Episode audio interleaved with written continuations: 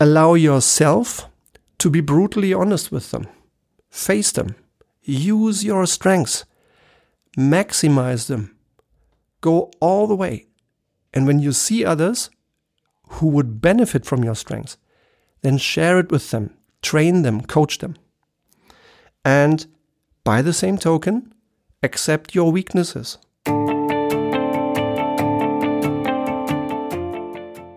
Hello and welcome to today's Lightwolf podcast. This is Stefan and I welcome you. I appreciate you giving me some of your time.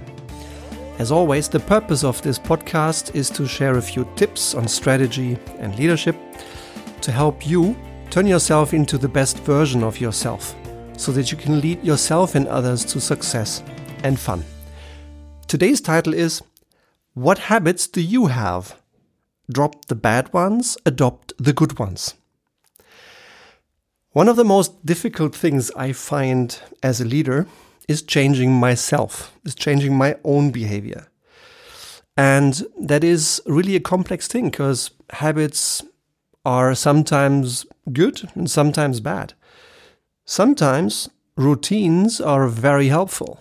Uh, when I need to repeat the same thing over and over, it's smart to develop a process and a routine and a habit. However, in other situations, routines and habits are a hindrance, especially when circumstances require change. And change, in my view, has almost become the new constant normal state change is happening every single day. And the only thing that's changing in change, in my perception, is that the pace ever increases. A lot of that I find awesome and superb. Sometimes it's hard work to lead the change and stay with it. Back to habits. Already, uh, sociologist Emile Durkheim, uh, an expert in, in this field, proved that it is not feelings or ideas that have the strongest influence on human actions, but habits. Uh, those long established ways of doing things. Uh, one of the sentences I find funny and, and horrible at once is when I propose a change and I hear someone answer, Herr Hohmeister, we have always done it this way here. I really have to silently smile. Um, I accept that, and it may have worked in the past, but you know, something that worked in the past is is not guaranteed to work in the future, and it stops innovation and improvement. So, uh, one of the the funny little habits that some people have. One habit leaders sometimes have as well is they make assumptions.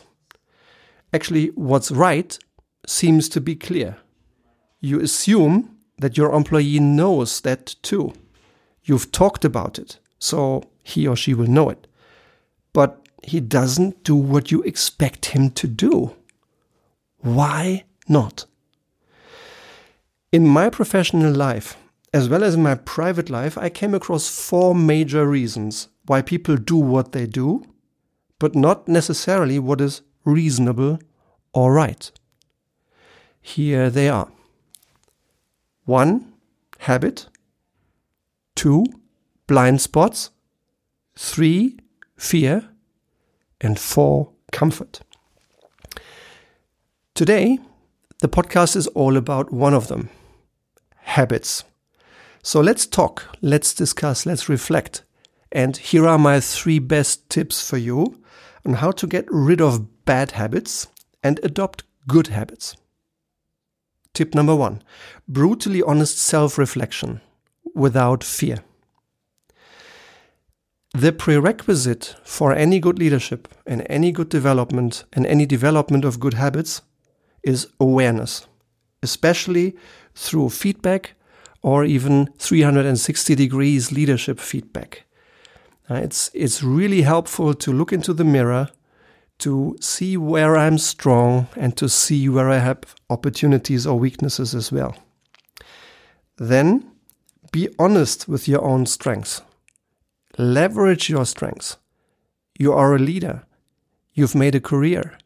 You have achievements. So you do have some strengths and maybe even some outstanding strengths. Make yourself aware of them. Do not take them for granted. They may be things that differentiate you in a positive way from many others who struggle to do what you're great at. So appreciate your strengths. And at the time, at the same time, appreciate your weaknesses. Uh, I have experienced that a lot of times strengths and weaknesses are linked. They are two sides of the same coin, and you need to have and need to accept weaknesses in yourself because only when you have weaknesses, you will also have outstanding strengths. And then allow yourself to be brutally honest with them. Face them. Use your strengths. Maximize them. Go all the way. And when you see others who would benefit from your strengths, then share it with them, train them, coach them. And by the same token, accept your weaknesses and accept them without any fear. We all have strengths and weaknesses, and we should leverage them and maybe work on neutralizing our weaknesses.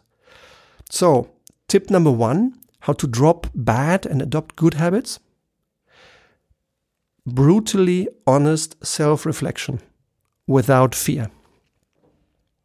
Tip number two recognize and stop bad habits. Recognize there is a change in mindset needed. Yeah? Many people have just adopted old habits and also established ways of thinking.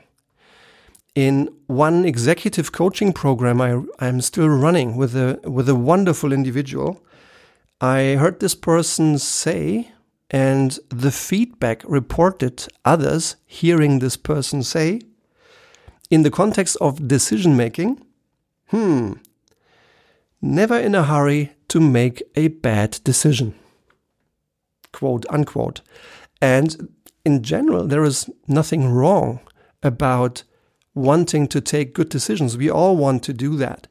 And there is nothing wrong with avoiding mistakes in general. However, if we go too far in adopting that thinking, then we may lose the most important ingredient of success in today's world. That's speed.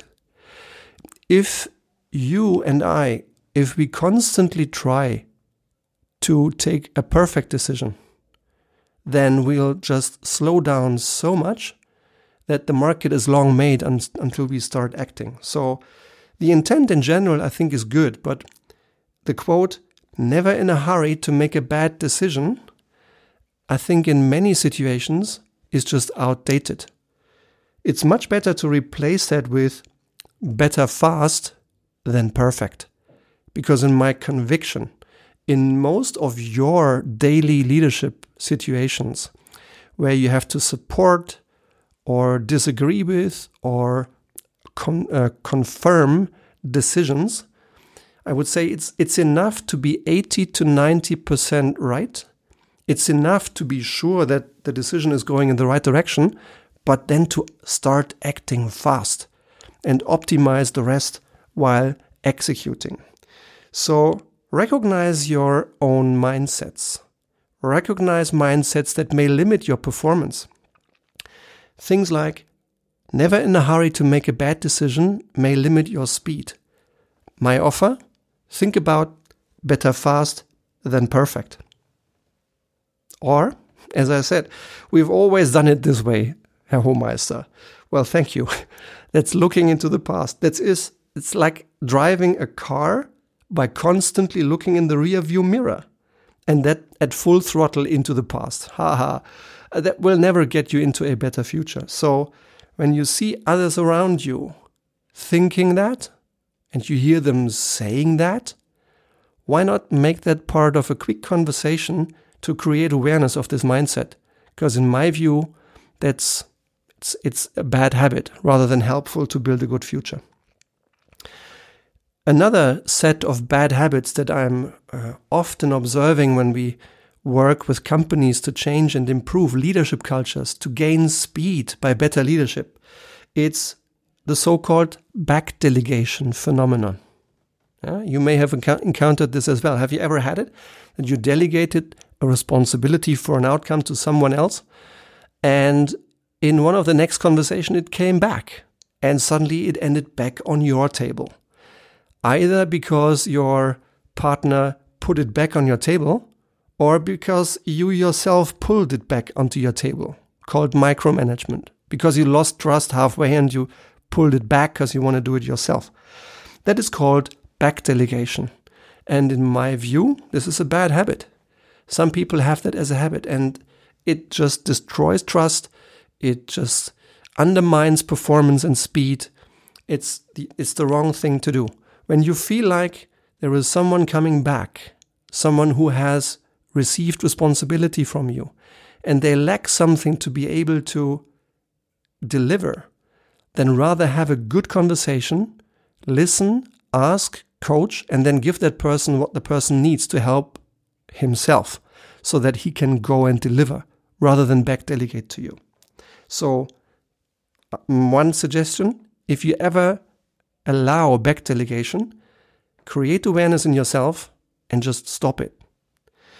And another one where I am very consistent and demanding in my standards when I'm working with people.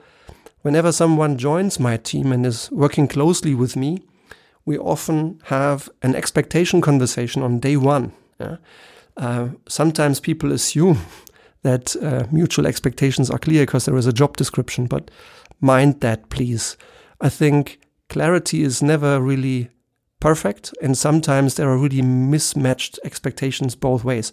So, aligning expectations is key. And when I do these conversations, to have them, then I always share with my people one of the things I like as a working principle look, I'm your boss. Now, please lead me. And when you have a problem, please never come just with your problem, always come with your best solution. And even if the solution isn't perfect yet, don't worry. But I always want you to come here with problem and your best solution. And that simple trick in my daily leadership work has already helped a few others to get aware of an old habit that they actually didn't like and adopt a new one. So when you see your boss, when you see your partner, and you have a problem, then by all means go and see them. Share the problem and your best solution. So these are a few ideas and examples that might make you think about my tip number two how to drop bad habits and develop good ones, which is recognize and stop bad habits. It's worth it. And tip number three start a new behavior, make it a habit by repeating it. In my experience, when I find something better that I like, that I know helps my business, it helps my people, it helps myself, then the most difficult step is the first action. Leadership is easy to understand in theory. It may be complex, it's, it's faceted, there are so many aspects, I understand, but it's, it's not rocket science to understand it. But it is a high art to do it, to do it well, to do it consistently well, and then to do it consistently well even under pressure. These, in my view, are the very best leaders who master that skill and who show that behavior day in and day out. And therefore, they, these people constantly work on improving themselves. They constantly look for good new habits. And then the key thing is it's not enough to understand it. You have to go and do it. And the key step is the first step. Once it's done, humans need repetition to create new habits. And I always call it 10 20 done. Experience shows, rule of thumb, you need to repeat a new behavior about 10 times to really undo your old habit. And then you need to repeat it another 10 times to create a new habit. So 10, 20, done. One way to help turn insight into action could be to implement these new ideas with helpers. For instance, with your Outlook, your time planner, or with a colleague, with an assistant, with your boss, with your mentor, with your peer. find allies that help you do what you want to do, that offer you feedback when you do, and they offer you feedback when you don't do what you committed to do.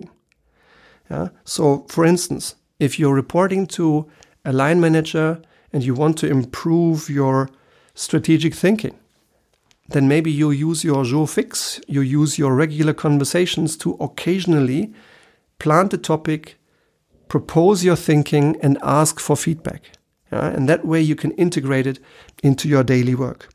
Or if you are a leader and you have an assistant supporting you to structure your day, typically one of your scarcest, maybe the scarcest resource you have is your time. Many people these days struggle managing their time. And maybe you can create a few routines. You can ask your assistant to help you find those routines and then ask your assistant to be your partner and to be your helper in turning your plan into action.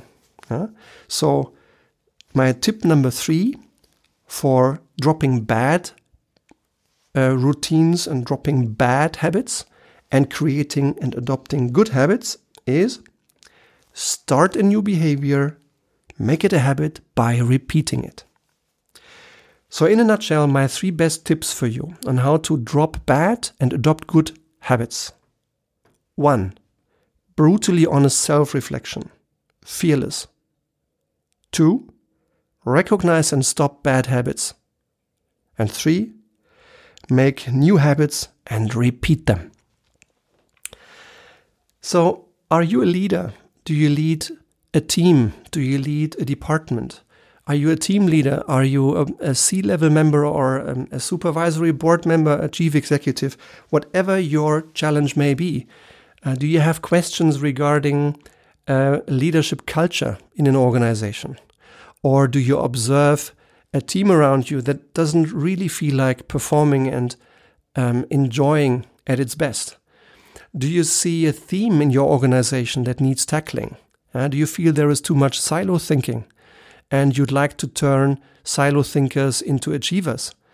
Or do you need a, a keynote, a speech to, in, to give an impulse, to give a stimulus in a conference? For all of those needs, we have great offers for you and many more. So if you feel like it, if you're interested, I'd be very happy to have a free first consultation phone call with you and we can start solving your biggest leadership and strategy challenge on the phone. All you need to do is just reach out to me. I look forward to your message. And if you'd just like to continue receiving these Lightwolf tips, please subscribe to the Lightwolf podcast. And I would be very delighted if you left a star rating on iTunes so we can learn from your feedback. For today, I hope you've enjoyed it I thank you very much for your time, and I already now look forward to our next Lightwolf podcast. Thank you very much. Your Lightwolf Stefan.